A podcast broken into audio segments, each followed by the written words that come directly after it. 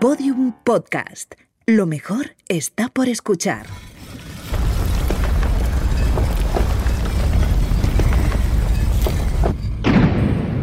Dentro de la pirámide. Con Nacho Ares. Podium Podcast.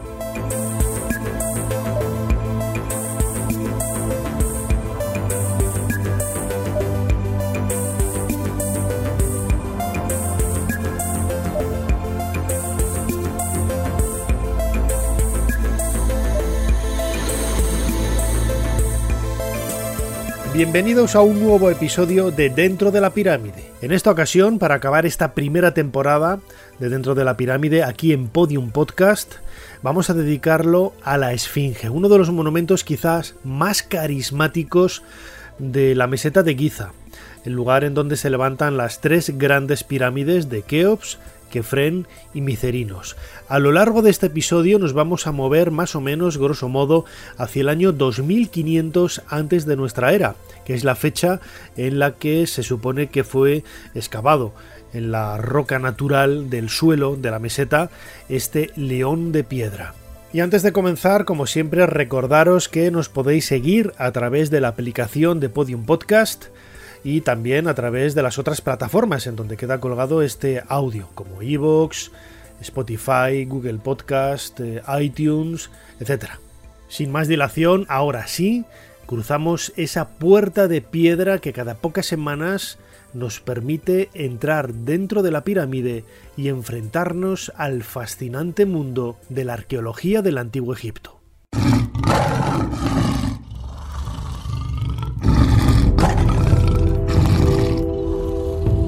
Abu el Hol, así lo llaman los egipcios de la zona del Cairo que viven alrededor de este gigantesco león de piedra.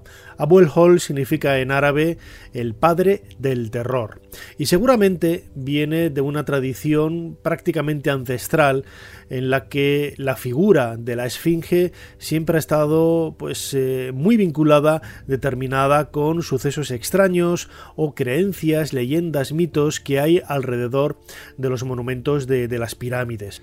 Cuando hablábamos en otro episodio dedicado a la maldición de los faraones sobre los jinas, los espíritus que pueblan los monumentos del antiguo Egipto, de la época faraónica, y que cuidan para que no sean eh, dañados o, saqueados, muchas de esas leyendas nos hablan precisamente de la presencia de estos espíritus en la meseta de Giza, junto a las pirámides de los grandes faraones de la cuarta dinastía, y también identificados con eh, figuras que guardaban el recuerdo de la esfinge. De ahí seguramente venga ese nombre de Abu el Hol, el padre del terror, con la que eh, los egipcios de hoy denominan a la esfinge. Pero la esfinge, como decíamos al principio, tiene prácticamente 4.500 años de antigüedad, al menos la parte conocida. Hay que recordar que la esfinge se erige en el interior de una cubeta de piedra que en realidad pertenece a una cantera, una cantera que fue utilizada seguramente para levantar los monumentos que hay en la meseta y que en un momento dado no sabemos en qué instante de la antigüedad adquirió este aspecto como del cuerpo de, de un animal tendido sobre el suelo y con la cabeza erguida mirando exactamente hacia el este, hacia el lugar por donde mañana a mañana sale el sol, bueno, pues los eh, antiguos egipcios dedicaron mm, identificar con esta gigantesca escultura a una divinidad de corte solar, que era Ra Arachti. Esta quizás es eh, la divinidad más eh, conocida y más vinculada con la Esfinge, aunque hay muchas otras, todas ellas con un corte solar. Pues bien, en un momento dado, esta Esfinge es remodelada, adquiere el rostro eh, humano con el que hoy eh, la conocemos y se añaden con sillares de piedra, con bloques grandes de piedra, las patas, del mismo modo que las patas traseras y los cuartos traseros también son remodelados por medio de, sillares de piedra para que todo en su conjunto adquiera la forma de un león, un león tendido mirando hacia el horizonte oriental, hacia el este, con un tamaño más o menos de unos 70 metros de, de largo por 20 de alto. Y lo único llamativo que nos hace ver que mm, esta esfinge tiene ese, eh, ese, elemento extraño, insólito, que lo acerca al concepto humano es la cabeza. La cabeza está excavada, como decía ahora, con los rasgos de un faraón. No sabemos si el faraón Kefren, no sabemos si su padre Keops o el hermano de Kefren, eh, Yedefra. El caso es que tiene ese aspecto con el tocado Nemes, ese tocado característico, con rayas, que vemos por ejemplo en la máscara de Tutankamón, se le añadió una barbilla y una serie de monumentos y de edificios que hay alrededor de los que hablaremos a continuación que nos permiten conocer un poco cuál es el significado solar mágico y religioso de la Esfinge. Todas las mañanas veo al dios Sol elevarse sobre la otra orilla del Nilo. Vuelto hacia él, mi rostro recibe su primer rayo. Hace cinco mil años que presencio todos los amaneceres que los hombres pueden recordar.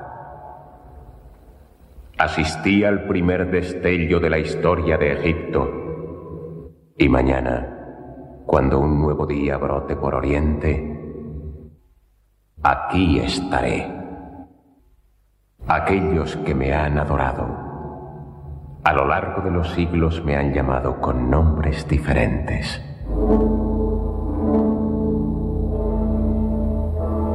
Oh Armaquis, eres salvaguarda de mi vida. Odum, protégeme. Dios Todopoderoso, muéstrate todos los días. Señor del desierto. Señor del cielo soberano de la eternidad.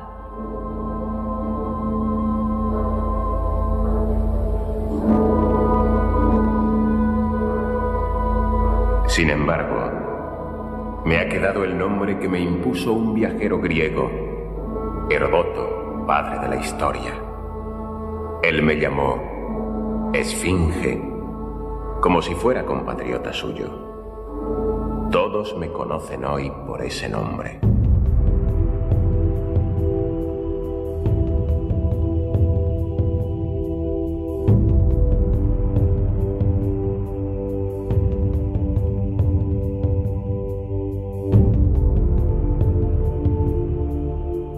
Muchos nombres ha tenido la esfinge de la meseta de Giza a lo largo de la historia. Escuchábamos ahora un fragmento de ese maravilloso espectáculo de luz y sonido que podemos ver en la propia meseta de las pirámides. Es un espectáculo eh, creado quizás desde un punto de vista muy turístico, muy sensacionalista, con muchas luces, rayos láser, pero que no deja de ser una forma espectacular de proyectar la historia, la cultura y en definitiva el recuerdo con el que nos hacemos a la hora de, de viajar a Egipto. Se nos dice que fue Heródoto el que mencionó por primera vez, el que bautizó con el término esfinge a la gran esfinge de la meseta de, Giza, pero yo no estoy muy de acuerdo, porque precisamente Heródoto en el capítulo 124 de su segundo libro de la historia, dedicado a la musa Euterpe, no menciona a la, a la Esfinge. Es uno de esos grandes vacíos de la, de la historia. Yo hace eh, casi 30 años publiqué un artículo que está en el boletín de la Asociación Española de Egiptología, en donde según mis conclusiones, yo creo que lo que estaba describiendo eh, Heródoto en, ese pasaje 124 no era la meseta de Giza, sino la meseta de, Abusir, donde están estas pirámides de la, de la quinta dinastía.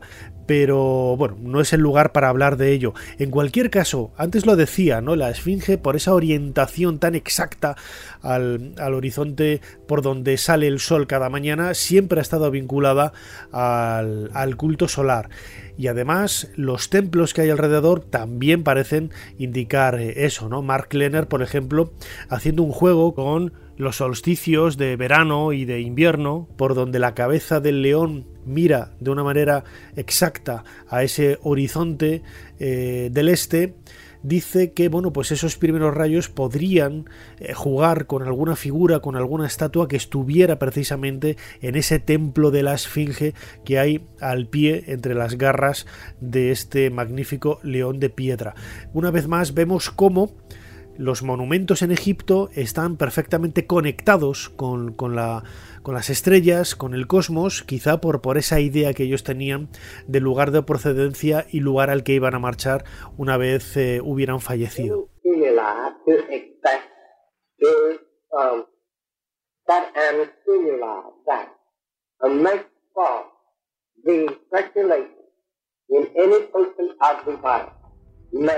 La voz que escuchamos de fondo, por debajo de mis palabras, es la voz de Edgar Casey. Edgar Casey fue un visionario, un profeta estadounidense falleció a mediados del siglo XX y se caracterizó por tener una serie de, sueños, de premoniciones. Hoy tiene un grupo de seguidores muy grande en Estados Unidos y tiene un vínculo con Egipto muy claro, ¿no? porque en algunos de sus sueños él decía que a finales del siglo XX, en el año 1998, se iba a descubrir lo que él llamaba la sala de los archivos. ¿Y dónde iba a aparecer? Pues justo debajo de la esfinge, entre sus patas. En esta sala, eh, Casey decía que aparecería una serie de, bibliotecas, de documentos, de datos que en definitiva iban a conectar de una manera científica finalmente el mundo de los antiguos faraones con la Atlántida. Eh, es decir, él pensaba que eh, el Egipto de los, de los, faraones tenía ese origen tan insólito, tan mitológico, vinculado a la Atlántida. En aquellos años se montó muchísimo revuelo. Eh, yo en aquella época ya viajaba con, profusión a Egipto y cada vez que iba eh, le preguntaba al doctor Zahi Hawass mm, qué pensaba él. Él era bastante reacio y en ocasiones eh, muy ambiguo, ¿no? Porque la Fundación Edgar Casey también ha pues promocionado eh, visitas a Egipto de, grupos muy numerosos y sobre todo ha patrocinado incluso alguna investigación en relación a estos monumentos. Precisamente Mark Lerner, al que luego vamos a escuchar, llegó a Egipto en los años 70. Eh, Mark Lerner es el egiptólogo que hoy más sabe de la, de la Esfinge y de las pirámides junto con Hawass pues Lenner llegó en los años 70 precisamente eh, atraído ¿no? Eh, por, por, estos misterios que rodeaban a la Esfinge y como miembro de la Fundación Edgar Casey. Él fue becado por esta fundación para estudiar egiptología en la Universidad Americana del Cairo. Luego, como lo escuchábamos en el programa dedicado a la Gran Pirámide y sus misterios, cambió su forma de pensar cuando descubrió la realidad que, allí había al pie del cañón, ¿no? en el, sobre el terreno. Sin embargo, eh, mucha gente, mucha gente se ha sentido cautivada por eh, las profecías de Edgar Casey y sobre todo por la, esperanza, ¿no? Hace pues más de dos décadas de la posibilidad de que hubiera un gran eh, descubrimiento relacionado con la esfinge de la meseta de Giza. Pues me lo pones muy difícil, pero vamos, yo tengo una especial eh, predilección por la, aunque sea muy, muy típico, por la meseta de Giza, ¿no? Porque quizás en el mismo emplazamiento eh, recoge la esencia misma del misterio que, emana el, el, Valle del Nilo, porque aparte de las tres pirámides, eh, tenemos eh, todo el misterio que rodea la Esfinge, cuando realmente fue construida, las cavidades que se cree que también tiene en su interior y quizás como es uno de los temas que cuando yo he tenido la posibilidad de ir allí eh, me he investigado más de cerca, quizás sea el, el que más me atraiga. El año 98 es la, la fecha clave en la que Edgar Cayce, un visionario, un profeta americano, predijo que bajo las que se iba a encontrar la sala de los archivos, en donde se iban a encontrar eh, todos los documentos y la información que recogió eh, la antigua civilización egipcia proveniente de la Atlántida. Tenemos todavía un par de meses para, para ver si este americano tenía razón.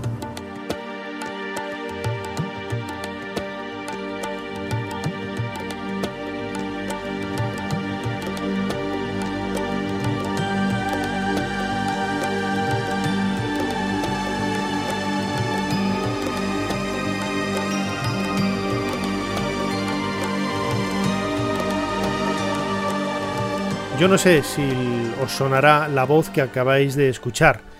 Es una grabación de octubre del año 1998 de una intervención mía en el programa Espacio en Blanco, con Miguel Blanco, cuando se emitía en M80, hablando precisamente de la Esfinge y de la meseta de, Giza, ¿no? y de la, eh, del entusiasmo que había generalizado en relación a la posibilidad de, de ese hallazgo. Desde entonces no solamente ha cambiado mi forma de entonar la, voz, ya no es tan monótona ni, plana como, como, entonces, sino que muchas cosas ¿no? han, cambiado a lo largo de, estos años en la meseta de, Giza.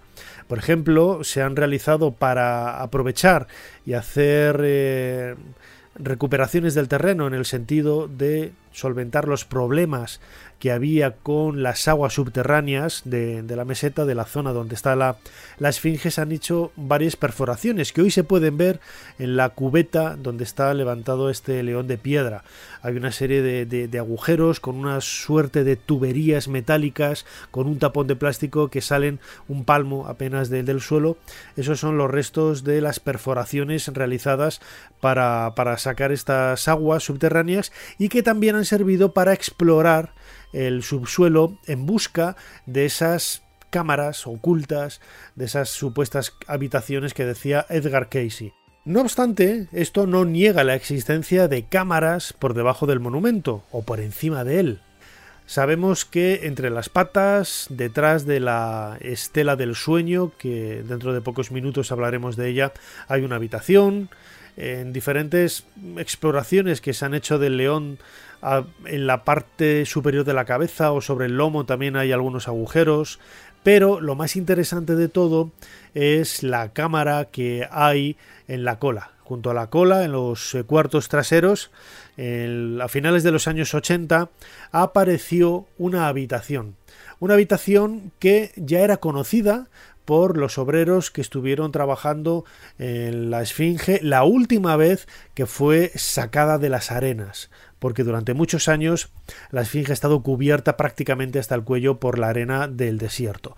Bueno, pues en las excavaciones de Baraís de los años 1920, eh, uno de los obreros, que entonces era un niño, recordaba en la década de los 80, pues casi 60 años después, cómo él había estado en un agujero que había justo en la cola y que luego tras la excavación de Barais fue cubierto por una losa de piedra.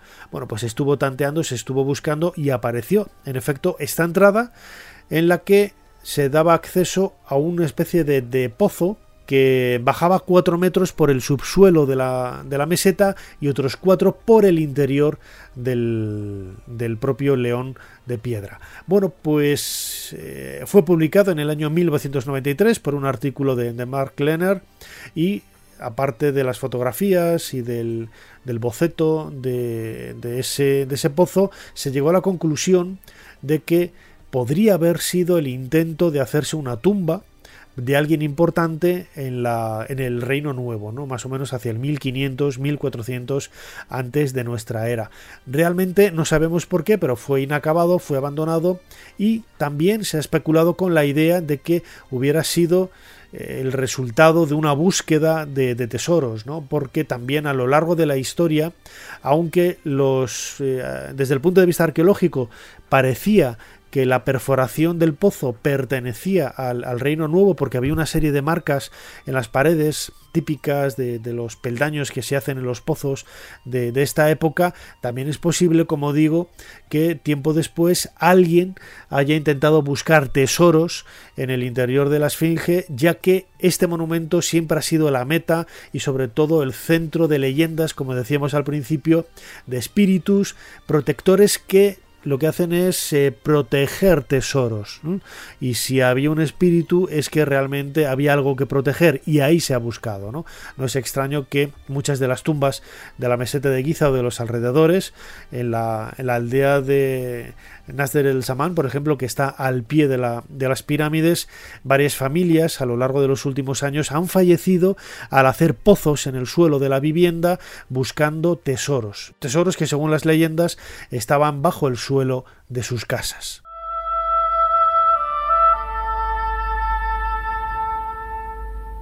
La rueda del tiempo parecía olvidarte, como a un viejo monumento. La arena te sofocaba ya Amenofis II combatía lejos de su patria, en Mesopotamia. Un día, un príncipe se recostó cerca de ti para descansar de una dura caza de leones y se adormeció. En sueños le hablaste.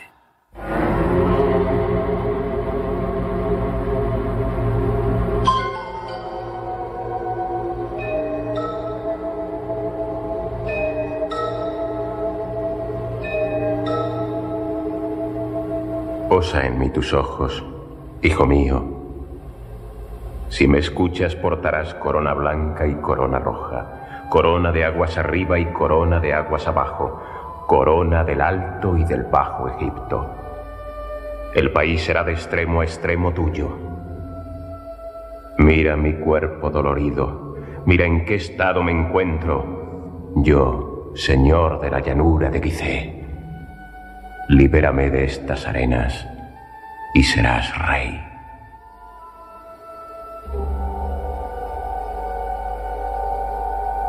Cuando despertó, el muchacho hizo lo que deseabas y fue rey bajo el nombre de Tutmosis IV. Entre tus garras grabó la historia de ese sueño.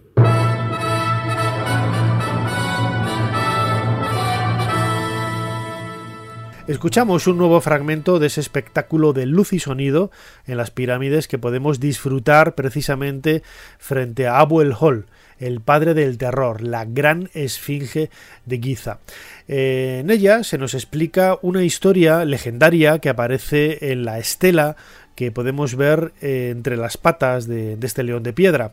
Es la llamada estela del sueño. Pues bien, es una estela erigida ahí por Tutmosis IV, el faraón Tutmosis IV, en donde nos cuenta cómo eh, un día de cacería se quedó dormido a la sombra de, de, la esfinge y ésta se le apareció en sueños pidiéndole que le rescatara de las arenas del desierto que la tenían prácticamente cubierta hasta la cabeza y le daba la condición de que si así lo hacía él llegaría a ser rey de Egipto. Esta historia, que es eh, legendaria, tiene dos aspectos que, bueno, pues eh, por un lado es una manera por parte de Tutmosis IV de justificar su ascenso al trono, seguramente él se deshizo de algunos príncipes que había antes que él o circunstancias eh, azarosas hicieron que desaparecieran, pero yo por ejemplo que he leído muchísimas veces el texto eh, original de la estela no aparece esa condición por ningún por ningún lado, es decir, la esfinge no dice si tú me liberas yo te hago faraón. Es un, eso es parte de, de esa tradición eh, legendaria moderna, ¿no? Pero lo que sí que es cierto es que la esfinge ha estado cubierta durante siglos por la, por la arena y es precisamente la justificación que se ha dado para decir que Heródoto o Estrabón no mencionaban a la esfinge porque en aquel momento cuando ellos posiblemente hubieran visitado la meseta de Giza, Heródoto en el siglo V antes de nuestra era y Estrabón prácticamente en el cambio de era, cuatro siglos después, pues la esfinge estuviera cubierta de arena y pasara desapercibida. Pero es bastante extraño que los sacerdotes que hicieron de guía, por ejemplo, a Heródoto, pues no lo, no lo mencionaran. ¿no? Hay otros autores, creo que es Plinio o Diodoro, quien llama precisamente la atención sobre ello, ¿no? diciendo que qué raro que autores que le precedieron eh, no hablen de la Esfinge cuando es uno de los monumentos más grandiosos que hay en la antigua ciudad de, de Memphis. En cualquier caso, el, deterioro que ha sufrido la Esfinge con el paso de los años ha sido muy grande. ¿no? Si observáis, por ejemplo, fotografías hasta prácticamente los inicios del siglo XX, veréis que el tocado de la cabeza de la esfinge es distinto. Ese tocado Nemes, a la altura del cuello, en la actualidad cuenta con dos, eh, una especie de contrafuertes que lo unen al cuerpo, de tal manera que pues evita una posible caída. Hace unos años, en la década de los 80, saltó a los medios de comunicación también como uno de los hombros de la esfinge se había venido abajo por el deterioro sufrido por la erosión, el paso de los años, etc. Es un monumento muy delicado, ¿no? que ya incluso sufrió esas primeras restauraciones no solamente en la época de Tutmosis IV, más o menos hacia el año 1400 antes de nuestra era, sino también en época romana y posterior, ¿no? porque siempre ha sido un monumento emblemático de los cultos eh, que rodean a esa meseta de, Giza como lugar de peregrinaje para, los fieles de las religiones solares que había en ese espacio de, de Egipto.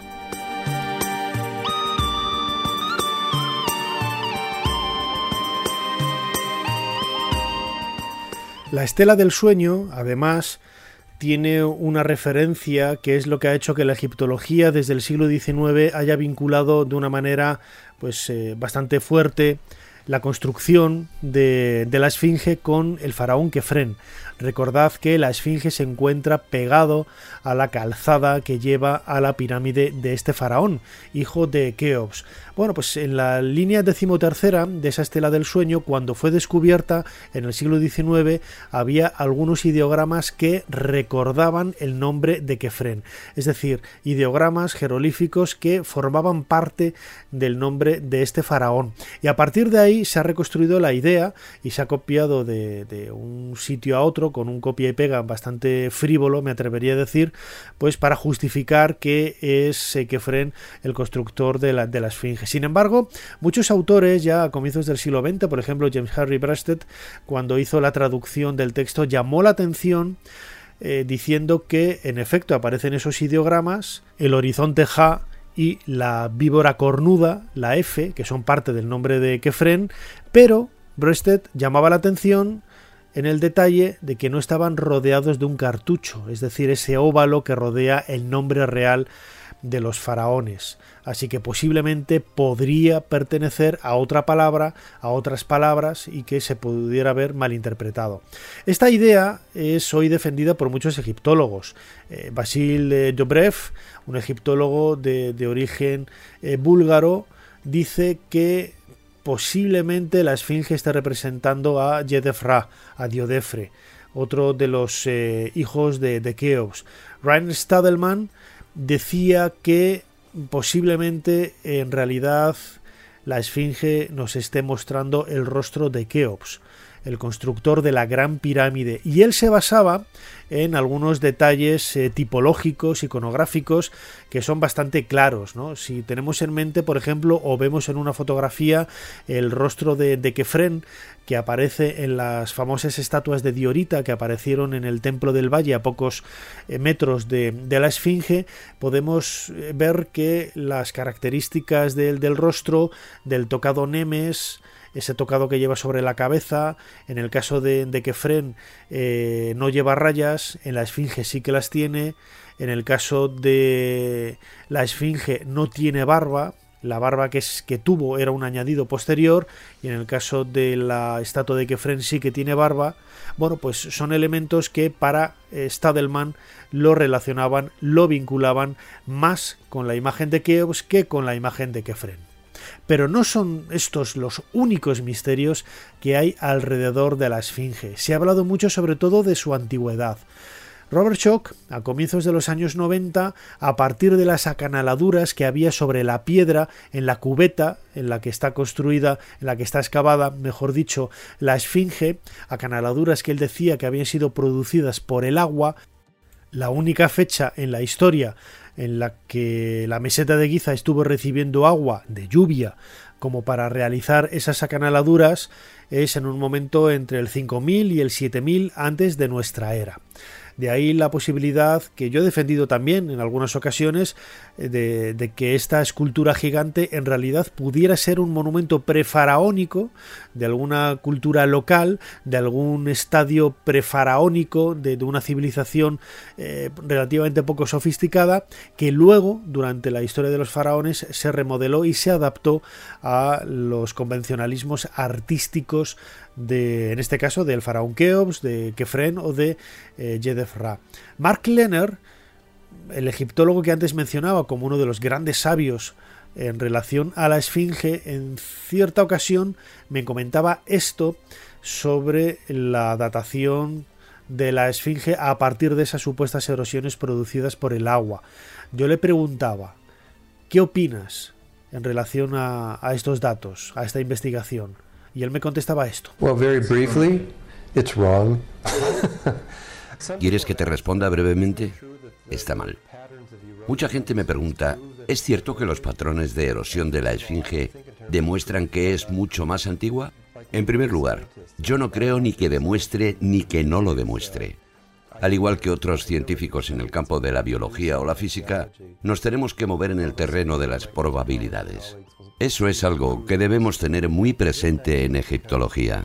Algunos colegas hablan de que esto demuestra o no tal cosa, pero es bastante ingenuo. Probar algo solo se da en ciencias como en las matemáticas, en donde 2 más 2 son 4. En nuestro campo hablamos de probabilidades. La idea por la que tenemos que decantarnos por una teoría como la más probable depende de los factores que lo provocan. Si nos centramos en la esfinge, las marcas no demuestran que la escultura sea más antigua. En primer lugar, estás partiendo de la base de que esas marcas fueron realizadas por la lluvia. Y como no ha llovido allí en los últimos 5.000 años, entonces tiene que ser anterior, ya que necesitas más de 4.000 años para que eso tenga ese aspecto. Pero también puedes buscar otros factores que no sean la lluvia. Yo creo que se han producido por procesos que justo ahora conocemos y para los que necesites contar con detalles y evidencias físicas para documentar lo que digo.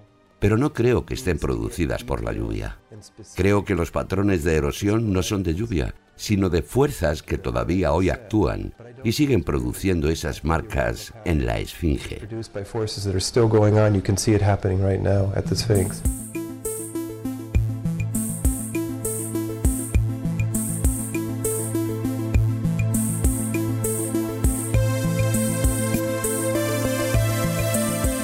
Mark Lenner tiene razón.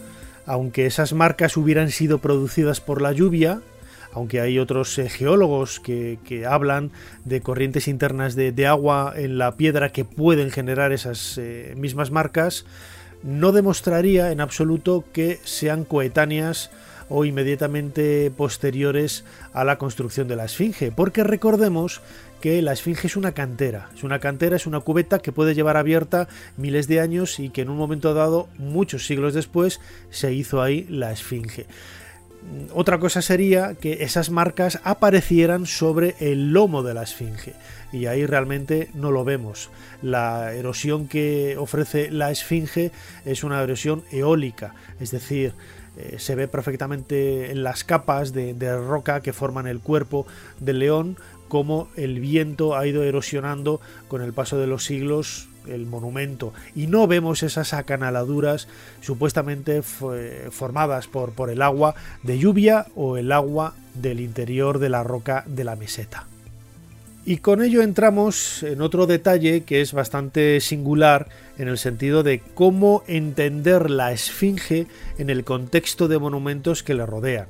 Es decir, desde el punto de vista iconográfico, desde el punto de vista estético, desde el punto de vista religioso, los textos que hay de ella, bueno, pues eh, lo pueden hacer encajar perfectamente en la idiosincrasia, en la cultura, en el contexto arqueológico de la cuarta dinastía, más o menos hacia el 2500-2550 antes de nuestra era. Es más, a mí siempre me ha llamado la atención que si realmente la esfinge fuera mucho más antigua de lo que creemos, los egipcios no hubieran hecho gala de ello, porque cada vez que encontraban un lugar, construían sobre él un templo y le daban cierto halo de misterio en el sentido de que era un lugar ancestral a partir del cual, por ejemplo, como en Medinet Habu, el templo de Medinet Habu en, en Luxor, en la orilla oeste de Luxor, ahí decían que había surgido la colina primigenia al comienzo de los tiempos, en el caso de la Esfinge, las estelas que hay que fueron dejadas allí como exvotos, en, como ofrendas en honor de este león de piedra, bueno, pues no hacen ni una sola mención a que sea un monumento ancestral, a que sea un monumento antiguo, a que sea algo especial más allá de lo que es la representación de una divinidad eh, muy conocida, como era ese Ra Arachti, esa divinidad solar Armakis también, con la que se identifica a la gran esfinge de la meseta de Giza. Esto echa un poco por tierra, como explica eh, Mark Lenner, la idea de que pudiera haber otra cultura, otra civilización mucho más sofisticada anterior a la que posiblemente pudiera haber realizado la esfinge. And I think they are looking for a lost civilization. Creo que están buscando una civilización perdida, en parte porque están perdidos en su propia civilización. Se ponen a buscar ancestros en el pasado y no quieren saber nada de la gente real que tienen delante de ellos, a su alrededor. Necesitan algo más en esa búsqueda tan especial, como si fuera la pregunta más misteriosa que diera sentido a la caza del grial. También hay detrás una motivación casi religiosa en donde encaja perfectamente la posibilidad de que la esfinge fuera erosionada por la lluvia. Pero, ¿qué debemos decir cuando se nos sugiere que es una escultura más antigua perteneciente a otra civilización? En realidad no tienen evidencias que lo demuestre. Por otra parte, lo que hace esta gente como Grant Hancock, John Anthony West, Robert Bobal, es negar las evidencias que tienen ante ellos. Es como si aquí en Madrid, donde hay una catedral enorme y un palacio real magnífico, que podemos tomar como yacimientos arqueológicos importantes, rodeados de las casas de la ciudad, casas normales, la gente que está interesada en los misterios de la catedral y del palacio dijera, no, esas casas no tienen nada que ver con los monumentos. La catedral y el palacio son más antiguos y los hizo otra civilización, como si fuera una ciudad virtual. En los últimos 200 años hemos excavado junto a las pirámides una ciudad funeraria repleta de tumbas de la época. Y me temo que ese es el contexto cultural de la Esfinge y las pirámides. Esas son las personas que crearon estas estructuras.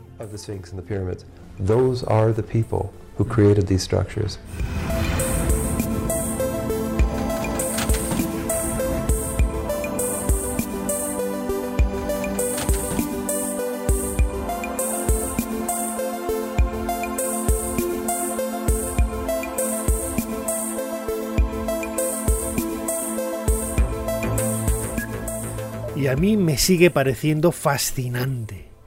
Me parece increíble que desconozcamos tanto de una cultura de la que aparentemente tenemos mucha información. Hay muchísimas lagunas y son muchísimos los misterios que todavía rodean a las pirámides, a la esfinge en este caso, y es lo que lo convierte en algo tan increíblemente atractivo algo que te sobrecoge, te subyuga y te atrae de una manera irremediable, como ha hecho conmigo desde hace décadas. Porque mm, hay mucha gente que me critica diciendo que me he vuelto muy académico, que me he vuelto muy ortodoxo. Digo, no es cierto. No es cierto porque sigo reconociendo los misterios donde están. No sabemos ni cómo se construyeron las pirámides, ni cómo se trasladaban los bloques enormes de piedra, cómo se iluminaban en el interior de, lugares eh, oscuros. Lo más llamativo de todo es que ellos nos hablan de esas herramientas para labrar la piedra, de esas lámparas para iluminarse, pero desconocemos, no tenemos ni la más remota idea de cómo lo hacían. Incluso hay papiros, ya lo veíamos en el podcast dedicado a la Gran Pirámide, en donde se nos habla del empleo de rampas, pero no tenemos ni idea de cómo lo hicieron. Somos tan sumamente estúpidos en nuestra creencia de, de seres humanos tecnificados del siglo XXI que somos incapaces de dar con la respuesta con el quiz que permita saber cómo demonios los antiguos egipcios lograron, alcanzaron muchos de esos logros tecnológicos.